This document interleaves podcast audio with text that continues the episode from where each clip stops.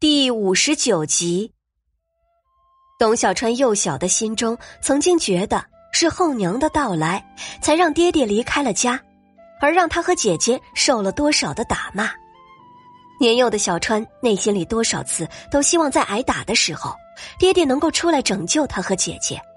可是幻想总归是幻想，这么多年了，爹爹根本就没有出现过。现在。他的期盼终于实现了，爹爹回来了。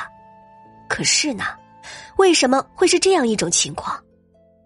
不，我不信，我要回去亲自看看。我要回家，我现在就要回家！董小川大喊大叫。董小希安抚着暴躁的弟弟：“今年姐姐就是来接你回家的，我已经跟院长说好了。”那我们走啊，现在就走。董小川已经迫不及待的拉着董小希的手就要往外走，董小希知道弟弟一时很难接受，其实若是原主面对那样的情况也是难以接受的吧。董小希带着小川先去了风味楼，看到李二牛和一个陌生的少年坐在一起，李二牛看到董家姐弟示意楚少天离开，楚少天只能悻悻的走开了。他是谁？董小希看着那位莫名其妙就离开的少年，朝李二牛问道：“无关紧要的人。”李二牛说道。楚少天听到这话，脚下一滑：“什么叫无关紧要？嗯，我被王爷嫌弃了。”李二牛看到董小川的面色难看，就知道董小希已经把事情告诉给了董小川。他给董小川递了一杯水，然后慢慢的开口：“有些事情，耳听为虚，眼见为实。这个世上的事情真真假假，唯有靠自己才能判断。一味的生气、埋怨、逃避，可不是一个男子汉会做的事情。”董小川听到这话，愣了一下，深深叹了口气，收拾好自己的心情，坐到了李二牛的身旁。我知道了，二牛哥。董小希看着董小川的变化，真是惊叹二牛哥的说话水准啊！哼，我巴拉巴拉说了那么多，居然都没有二牛哥这一句管用。可是我为什么觉得今天的二牛哥跟之前很不一样啊？似乎气质什么的有些改变了。看什么呢？一直站着不说话。李二牛发觉董小希在审视着他，抬头看着董小希问道：“哦。”董小希连忙收起自己的疑问，这么看不还是原来的二牛哥吗？看来是他想多了。这几天飞宝的事情，再加上原主亲爹的事情，他也算是焦头烂额了。董小希坐下来，好好的吃了一顿饭，吃完饭就带了董小川回家。李二牛看着姐弟二人进了村，转身离开了。可是走的路却不是上山的路，没走几步，楚少天就现身在前面带着路。我说王爷，这可真是六腿呀，我的腿都细了。楚少天这嘴一会儿都闲不住。中午那会儿可没见你少吃，吃那么多，是该锻炼锻炼了。李二牛丢下这句话，大步向前走去。不要啊！楚少天嚎叫着跟上李二牛。董小希带着董小川回家之后，就朝着母夜叉的屋子走去。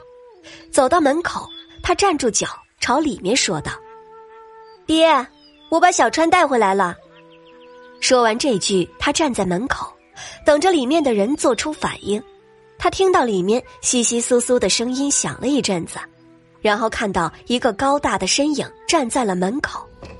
董小川欣喜的刚要开口，就听到董大山冰冷的声音：“快知道回来啊！我还以为你就住到书院了，也不看看家里面都快揭不开锅了，还要闹着去读书。”董小川的话被噎回了肚子里，傻着眼睛。看着面前这个自己期盼许久的人，还愣着干什么？马上就要过年了，家里柴火也不够了。明天开始，你们姐弟俩就到山上捡柴火去，家里可不养闲人。撂下这话，董大山就回屋子里去了。董小希原本想要拉着董小川回去，可是董小川的脚就像是被定住了一般，死拗的站在原地。董小希没有办法，只好跟董小川一起站着。二人听见屋子里传出董云芷嘻嘻哈哈的声音，夹杂着董大山的笑声。他们才是一家子吧？母夜叉从厨房端着一锅粥往屋里走去，看到门口的二人，脸上的笑容怎么都掩饰不住。哎呦，这是谁呀？这不是董家去读书的少爷吗？我可不知道你们要回来，这晚饭我可没做你们俩的。谢谢您的好心了，不用，我们姐弟两个会自己弄吃的。董小希瞪着母夜叉：“哎呦呵，这马上就要过年了，可是家里呢，基本没什么存粮，这厨房里可没什么。”母夜叉说着就进了屋。董小希拉着董小川的手：“走吧，有些事，有些人，不过是不重要的过客。”董小川的眼睛通红通红的，强忍着要流下的泪水。我没事。刚张嘴，那眼泪就唰的流了下来。董小川倔强的用袖子抹了一把泪。姐姐，我们走吧。二人回到自己的屋子，却都沉默不语。董小川还沉寂在父亲冷淡的态度中，没有出来。董小希是不知道要说什么。董小希本来就是穿越而来的，对董大山没有什么感情。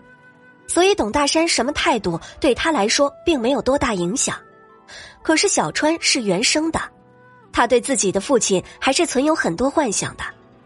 或许在原主还没有身死魂消的时候，也和董小川一样，一面在黑暗中艰难的活着，一面在心中期盼着自己的父亲能够回来拯救自己吧。董小希把打包回来的菜拿去厨房，准备重新热一下。听刚才母夜叉的话，厨房里根本不会剩下什么。董小希一面看着锅，一面心里盘算着郭夫人说的话：自己穿越过来和小川、二牛哥相依为命这么长时间，若是自己单独离开，确实有些不舍。他早就把他们二人当成了自己的亲人，准备找个时间跟他们两人商议一下。董小希再看看董小川坐在屋子中失落的样子，觉得这件事情还是再放一放吧。现在最重要的事情是怎么让小川从消沉中走出来。不过，这可是要靠他自己走出来的。哎呦，我们在屋子里吃野菜喝稀粥，你却在厨房吃青菜馒头。你这个闺女做的还真是孝顺呢。董云芷在厨房门口看到董小希手边的那些菜，馋得直咽口水。